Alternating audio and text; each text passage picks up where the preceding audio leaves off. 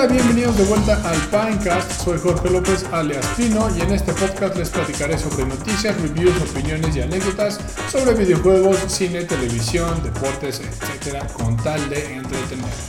Estamos de vuelta luego de una semanita del último episodio. Por el momento no hay breaks y no creo y no, no creo hacer más breaks, por lo menos dentro de un rato. Que, que híjole, sí soy bien redundante. Pero bueno, continuemos. Vamos a evitar la redundancia los estes y los bombazos en la mesa. Así que vámonos de lleno. Y es que el día de hoy les voy a contar una breve historia sobre el juego Super Smash Bros. para el Nintendo 64.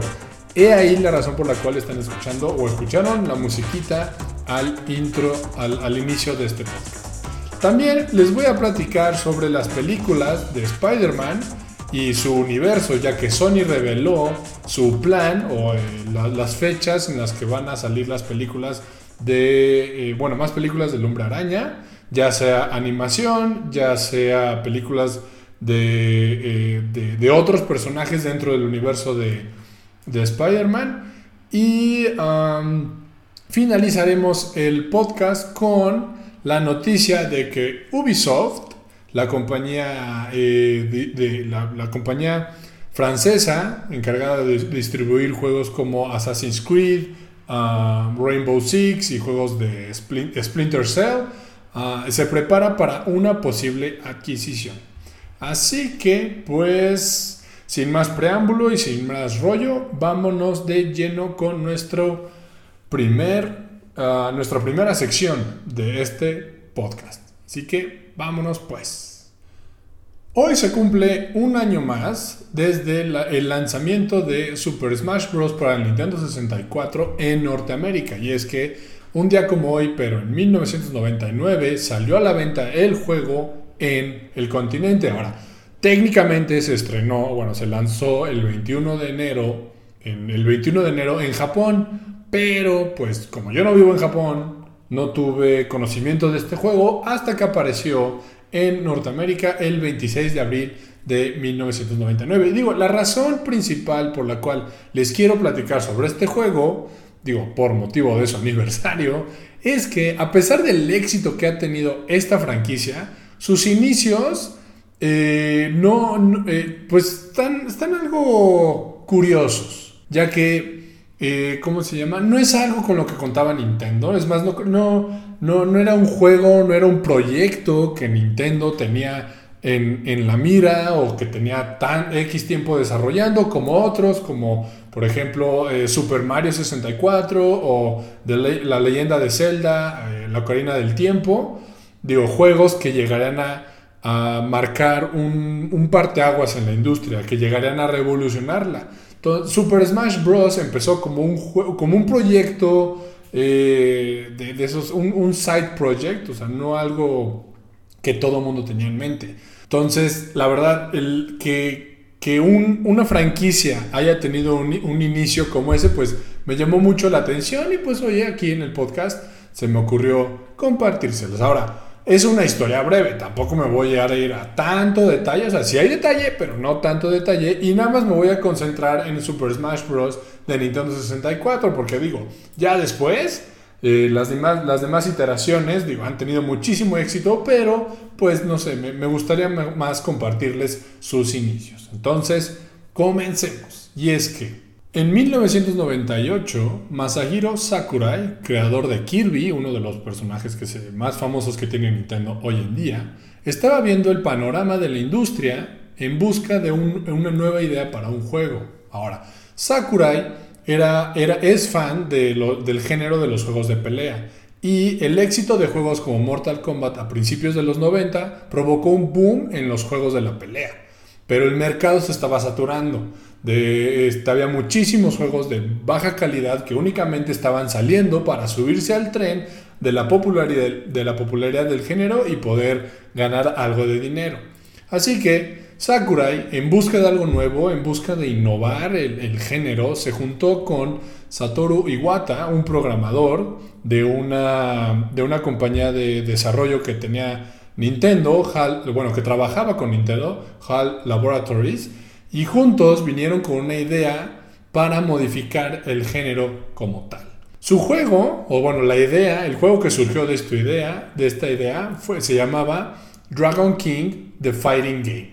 Bien originales estos dos compadres al principio. Y el chiste de este juego es que no seguiría las reglas típicas que tiene un juego de pelea al estilo de Street Fighter y Mortal Kombat. Por ejemplo, en lugar de tener de que los personajes tengan una, una barra de vida por encima, la cual eh, el, como objetivo uno tenía que agotar la del contrincante, el objetivo del juego sería eliminar al oponente sacándolo del escenario.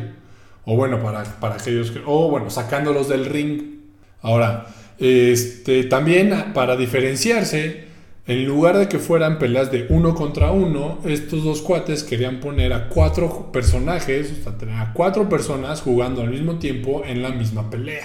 Con estas dos ideas nuevas, uh, Sakurai y, e Iwata se pusieron a trabajar y comenzaron a, desarrollar su juego. Ahora, en este entonces no tenían este, los personajes de Nintendo, o sea, los personajes eran unos monos poligonales bastante genéricos, casi casi que como los maniquís que ves en, un, en, en las tiendas. Ahora, una vez que el juego ya estaba en una etapa avanzada en su desarrollo, a Sakurai pues se le ocurrió eh, lo que sería su idea más arriesgada hasta ese punto, utilizar a los personajes de diferentes franquicias de Nintendo para que pues se den en la moda.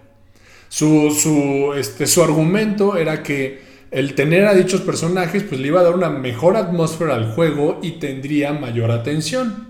Sin embargo, esto representaba un problema, ya que en ese entonces Nintendo era muy reservado con el uso de sus iconos, de sus personajes franquicia. Y pues la idea de ver a Mario repartiendo guamazos a Link, a Kirby, a Donkey Kong y compañía, así como alguna vez Cuauhtémoc Blanco le dio un guamazo a David Faitelson en aquella noche mágica en el Pirata Fuentes, no era algo, no era algo que fuera a ser del agrado de los, de los directores o que se iban a tomar muy a la ligera. Entonces, Sakurai aplicó la de todo buen Godin. Y así como uno compra luego su vuelo de vacaciones de Semana Santa sin previo aviso, Sakurai decidió incluir a los personajes de Nintendo sin pedir permiso días antes de la presentación ante, ante los meros meros de Nintendo para darle visto bueno al proyecto. Entonces, pues Sakurai y Iwata llegaron, se presentaron y mostraron el desarrollo que llevaban y pues le, enseñaron a los directores de Nintendo cómo sus personajes, sus personajes franquicias se daban en la torre. ¿Y pues qué pasó? Pues, pues que espera, obviamente les fue de pelos. Resulta que los directivos justo, justo andaban viendo cómo aprovechar el tiempo muerto que tenían entre títulos, ya que el éxito de Super Mario 64 iba perdiendo terreno contra PlayStation y la leyenda de Zelda, la Ocarina del Tiempo, su juego, que se el juego que se convertiría en uno de los mejores de la industria, todavía estaba en desarrollo. En base a esto decidieron apostar por el juego de Sakurai, y así es como Super, eh, Super Smash Bros. nació. El juego fue lanzado en 1999 y rompió todas las expectativas. La apuesta y la innovación de Sakurai revolucionó el género. A diferencia de otros juegos, Super Smash Bros. era un juego muy, muy amigable, es decir, era fácil de entender y de jugar. A diferencia de juegos como Street Fighter y Tekken, en donde el jugador tenía que introducir una combinación de botones complicada y precisa para hacer un combo, Super Smash Bros. le daba rienda suelta al jugador para, para que ellos se inventaran sus propias combinaciones, ya que los botones eran universales para todos los personajes. Es decir, si sabías utilizar a Mario, bien podrías utilizar a Link para darle la moda a todos. Los demás conceptos que implementaron, como por ejemplo ah, lanzar a los personajes fuera del escenario o del ring, llamaron mucho la atención. O sea, porque iban en, iban en contra de, de lo que ya se tenía definido en los juegos de pelea. O sea, en un juego de pelea normal es muy común que, es, o sea, es un juego que sea horizontal la cosa. Entonces, en los juegos de peleas, luego, eh, conforme se desarrollaba la pelea, eh, un jugador podría podía arrinconar al otro jugador al extremo de la pantalla. Entonces eso daba lugar a muchos otros conceptos y técnicas dentro de los juegos. Pero en, Super Smash Bros. como no existía esa esquina como tal, había como mayor libertad, había más fluidez y llamaba mucho la atención porque era algo que no se veía en ese entonces. O sea, la gente estaba muy acostumbrada a un estilo. Ver esta libertad y también ver a cuatro personajes dándose en la Mother al mismo tiempo en una sola pelea llamaba mucho la atención y eso fue lo que eh, logró que fuera una sensación. O sea, era algo totalmente diferente, algo fresco dentro del género y dentro de la industria también, porque pues no era algo que se esperaba, de nuevo, no era un proyecto o algo de lo que se hablaba mucho. Irrumpió y la rompió. No sé si eso tenga sentido, pero me gustó como sonó. Entonces, a partir de todo esto, ¿cuál ha sido el legado de Super Smash Bros? Digo, es bastante obvio. Es bastante obvio. O sea, hoy en día se ve el éxito, pero bueno, en ese entonces eh, el juego la rompió y se convirtió en uno de los cinco títulos más vendidos para la consola vendió más copias que juegos como Banjo Kazooie, eh, Banjo y Kazooie, Star Fox 64 e incluso Pokémon Stadium. Recordamos que Pokémon es una de las franquicias que más lana le genera a Nintendo en la historia. Entonces, para que otro juego, digo, ya sé que tenía los nombres de Mario y de Link y demás, pero para que otro juego en ese entonces eh, superara a un juego que tenga la estampa de Pokémon, si era algo bastante, o sea, si era un, era un logro, era un muy, un, gran logro. Ah, ¿Qué más? ¿Qué más? ¿Qué más? O sea, llegó un punto en donde el juego se convirtió en uno, en uno de esos juegos de que tenías que tener sí o sí. Si tenías una consola de Nintendo, tenías que tener el Super Smash Bros. Y es que sí, fue tal el éxito que la franquicia se convirtió en un punto de venta para otras consolas. O sea, así como, digo, el Nintendo 64 ya, llevaba dos años en el mercado. Pero en cuanto salió este juego, pues se volvió en una consola que querías tener. Y fue el mismo caso con el GameCube, fue con el, con el Wii, con el Wii U, a pesar de lo chafa que fue esa consola. Mucha gente se compró el Wii U cuando vieron la, el, creo que era el Super Smash Bros 4, o bueno, el Super Smash Bros. para el Wii U. Y, bueno, sí, al, día de hoy, o bueno, en su momento, cuando salió el Switch, digo, el Switch se estrenó con el, eh, eh, The Legend of Zelda. Eh, ay, bueno, ¿qué, onda? También que iba. Pero bueno, este, sí, el, Switch salió con el juego de The Legend, ay, güey, The Legend of Zelda Breath of the Wild y pues digo, sí, la rompió. Es uno de los, otra vez, es uno de los juegos más importantes y más famosos en la industria.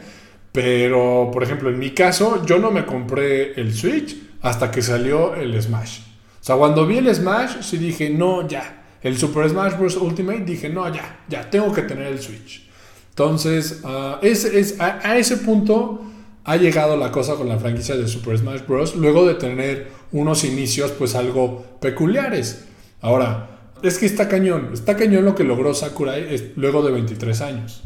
Y lo que, como les decía al principio, lo que era un proyecto casi, casi que un proyecto secundario se convirtió en un fenómeno mundial y que con cada lanzamiento pues nada más se volvía más grande. Ahora, al día de hoy, Sakurai es un icono dentro de la industria y, incluso este Satoru Iwata llegó a ser el cuarto CEO de Nintendo ¿Quién lo diría que un programador llegaría a ser el director de una de las empresas de videojuegos más grandes en el más grande en el mundo, ¿no? Sí, de plano ya no sé hablar, ya no sé hablar.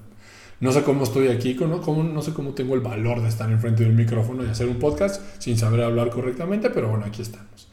Pero bueno, esa era la historia. Les dije que era una historia algo breve porque, oye, tenemos otros dos temas de cuales les quiero platicar. Eh, y pues, ah, pues, ¿cómo se llama? Pues la verdad ya, ya no hay más. Digo, si quieren, si quieren seguir, eh, conocer más sobre la historia de Super Smash Bros. del Nintendo 64, pues digo, hay muchas páginas en el internet, hay muchos artículos. Y bueno, eh, también yo con mucho gusto les puedo platicar sobre el desarrollo de otros, otros juegos dentro de la franquicia. Por ejemplo, Melee también tuvo sus peculiaridades. Brawl, no, bueno, creo, que todos, creo que todos, porque no todo ha sido color de rosa, pero bueno, ya será tema para otro episodio. Por el momento, pasaremos al, a la siguiente sección o aquí a lo, a lo que les quiero platicar, y es que resulta que Sony anunció sus planes para las siguientes películas de Spider-Man. Ahora, como yo creo que muchos saben, eh, Spider-Man, el personaje como tal, pues sí fue creado en Marvel, pero los derechos de las películas del mismo los tiene Sony.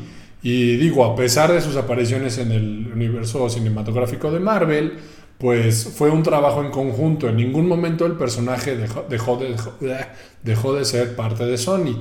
Y una vez que, ahorita que ya terminaron las películas con Tom Holland, por el momento, pues Sony todavía le quiere sacar eh, provecho al personaje. Es más, tiene que sacarle provecho al personaje porque si no saca algo relacionado con Spider-Man dentro de cierto periodo de tiempo, pues va a perder los derechos al personaje. Entonces, pues los dudes, nada mensos, están buscando qué sacar del mismo. Y es que Uh, sí me sorprendió un poco esta noticia porque yo la única, la única película que pues, tenía en mente fuera de, de, bueno, de las de Tom Holland era la animada, la continuación de la película de Spider-Man eh, Into the Spider-Verse, ya que la continuación de la misma ya fue anunciada, titulada Spider-Man Across the Spider-Verse, Spider-Verse, doy güey, y tiene como fecha de estreno el 2 de junio de 2023. Pero lo que sí me agarró en curva es que la película la van a dividir en dos partes.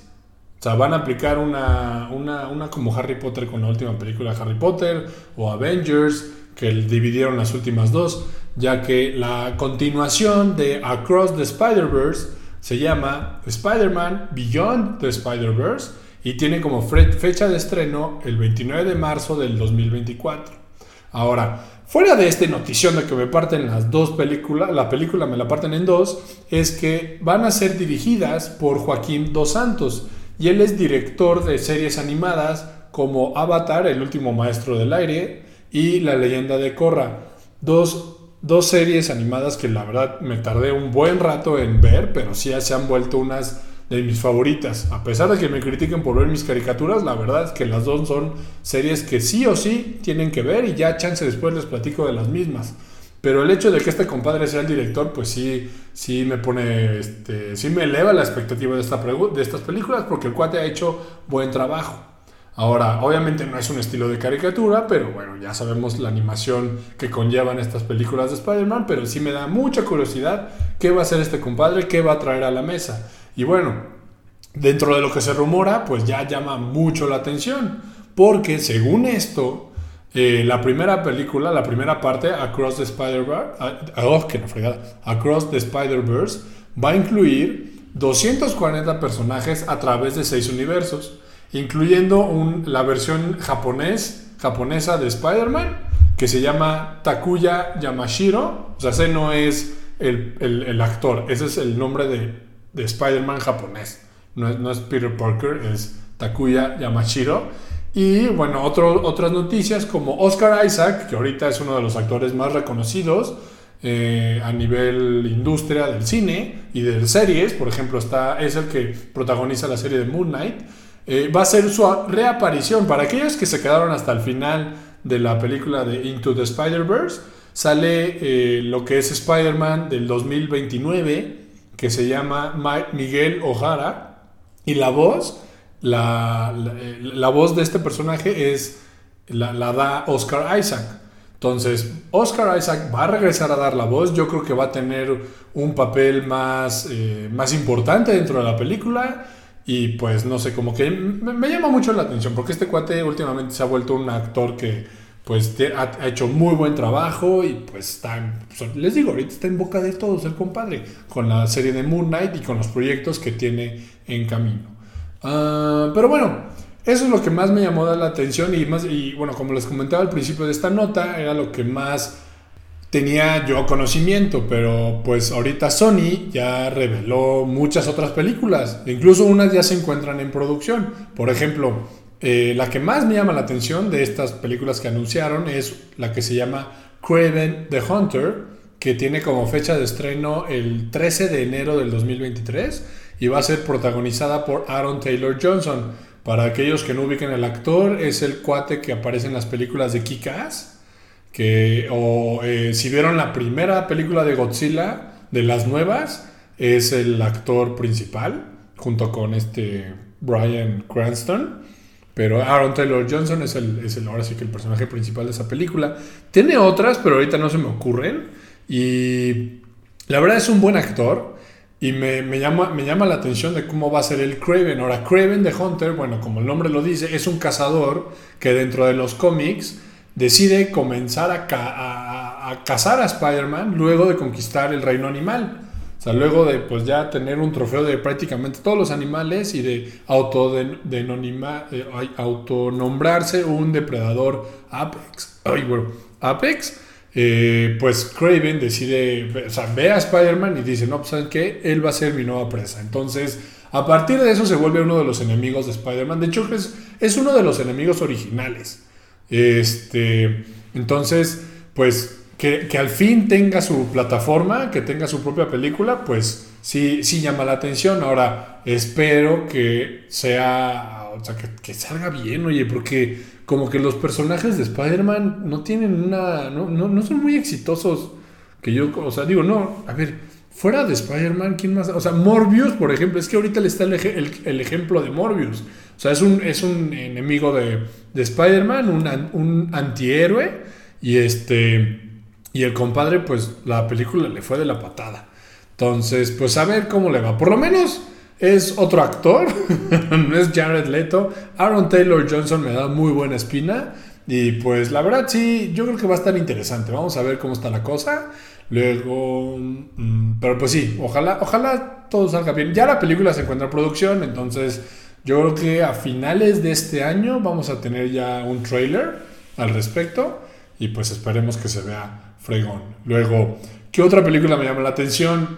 Hay una dentro. Yo no sabía que este cuate o este personaje es parte del universo de Spider-Man, pero hay uno que hay, una película que se llama El Muerto, con fecha de estreno el 12 de enero del 2024.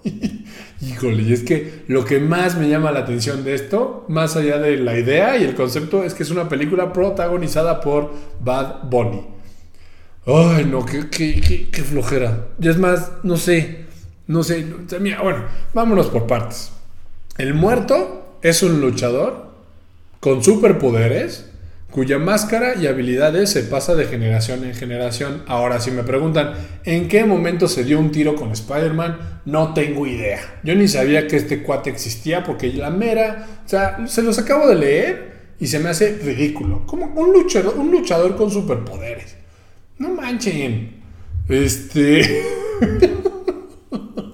Ay, no, no, y aparte Bad Bunny es el que protagoniza a este personaje. O sea, ni siquiera es, una, es un malo que va a aparecer en una película de Spider-Man. Es su propia película. Sigo sin saber qué tiene que ver con el, con el, hombre araña.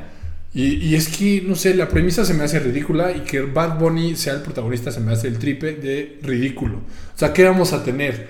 Eh, ¿Lucha libre con reggaetón? O sea, el hombre no puede ni hablar ni cantar bien en sus canciones. Y ahora este güey va a ser un, un personaje en pues ojalá la película sea animada. Espero que sea animada.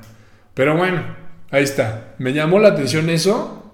Espero que salga bien. Digo, tampoco es que le deseo mal a, todo. Digo, chance me llevo una ultra mega sorpresa. Pero es que la, la, idea, o sea, cuando, cuando descubrí la nota y ahorita que lo digo en voz alta, sí digo, no puede ser. ¿A qué hemos llegado como civilización?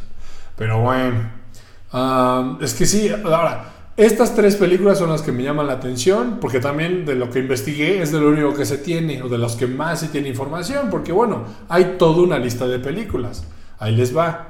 Está una película, aunque no conozcan a los personajes y se entiende, pero pues ahí les va, les voy a dar el listado de las películas que reveló Sony. Tienen una película que se llama Madame Web, tienen la posible secuela, este, la, la tercera parte de la trilogía de Venom, Venom 3.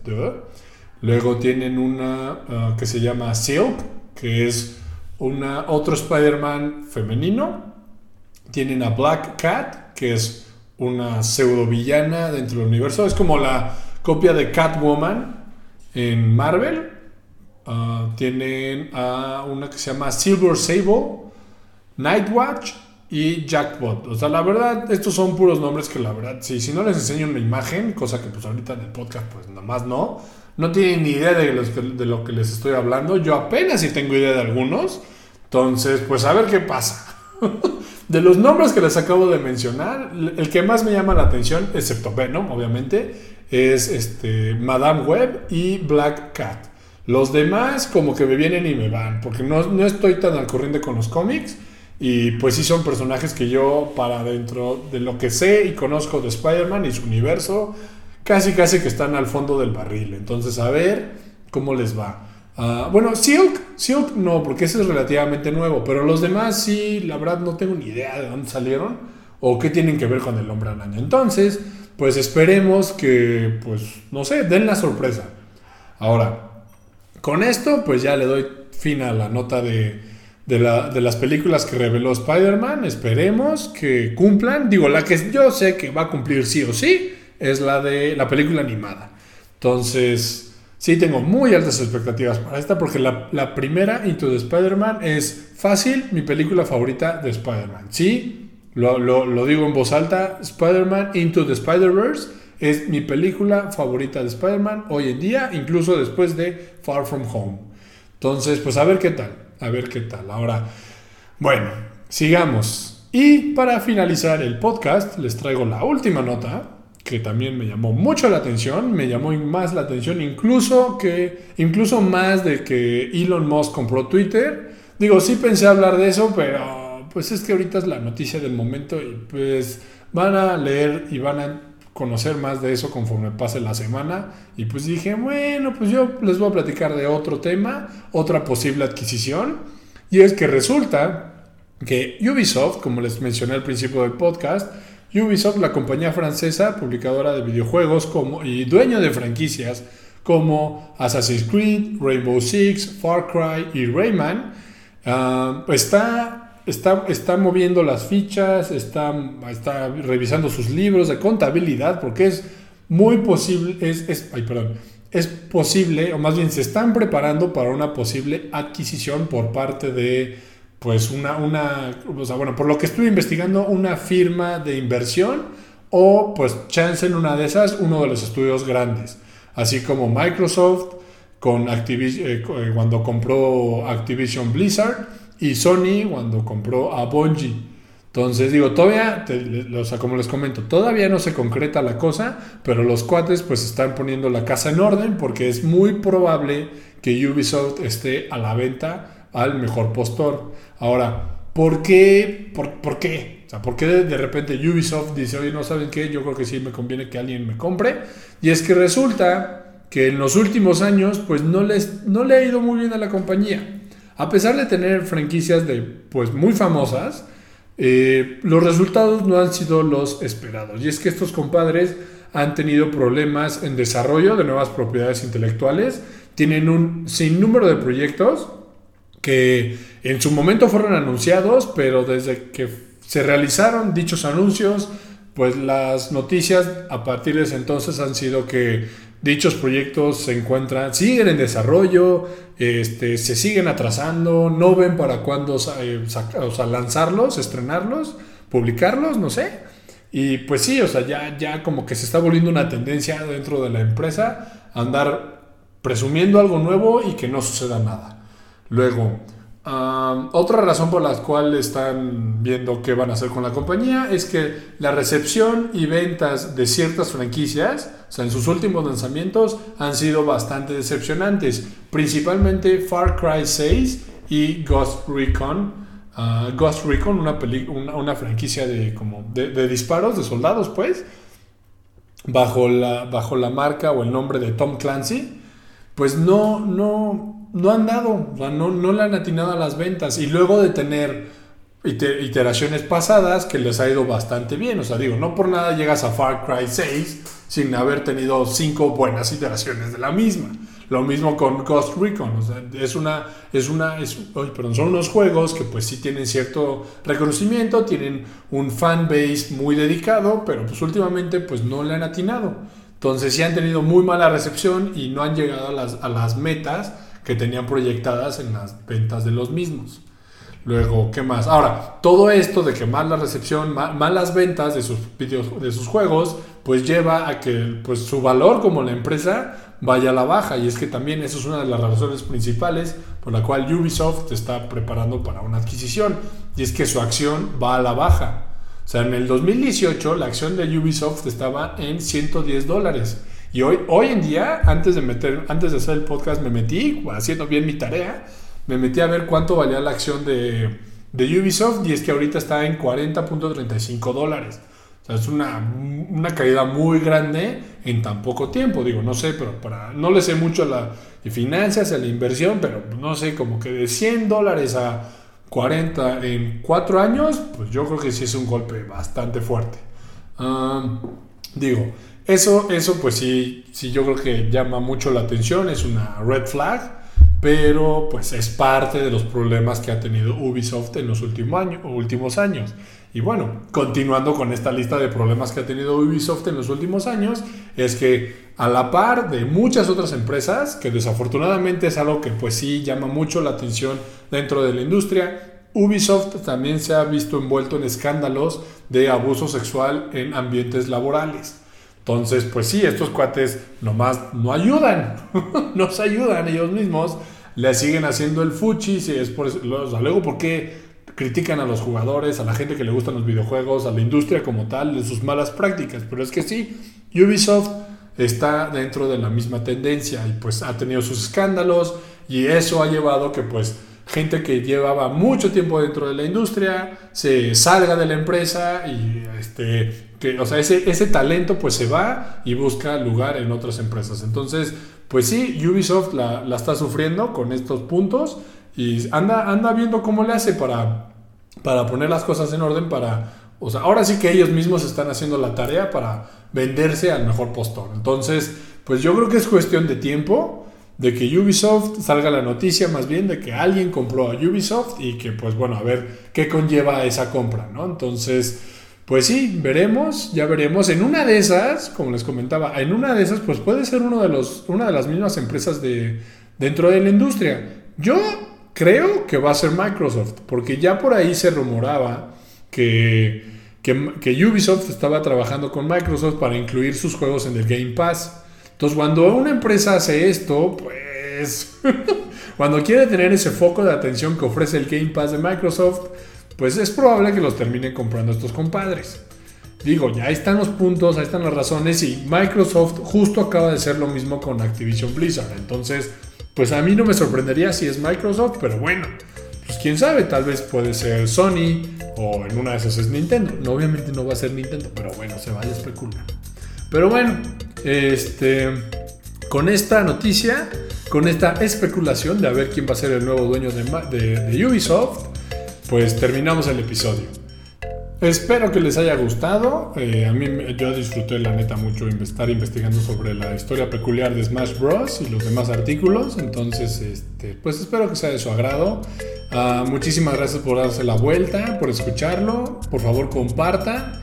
Y sigan dando el feedback, sigan dando el feedback, todo suma, todo suma para que le siga echando muchas ganas a esta cosa. Digo, yo feliz sigo haciendo el podcast, pero bueno, todo, todo feedback ayuda, sea bueno, malo. Pues el chiste es que esto mejore y que pues sea, sea este, disfrutado por todos. Entonces, pues bueno, ahí nos estamos viendo en el próximo episodio del Pinecast. Les, manda, les mando aquí un saludo de parte del super estudio de Pino.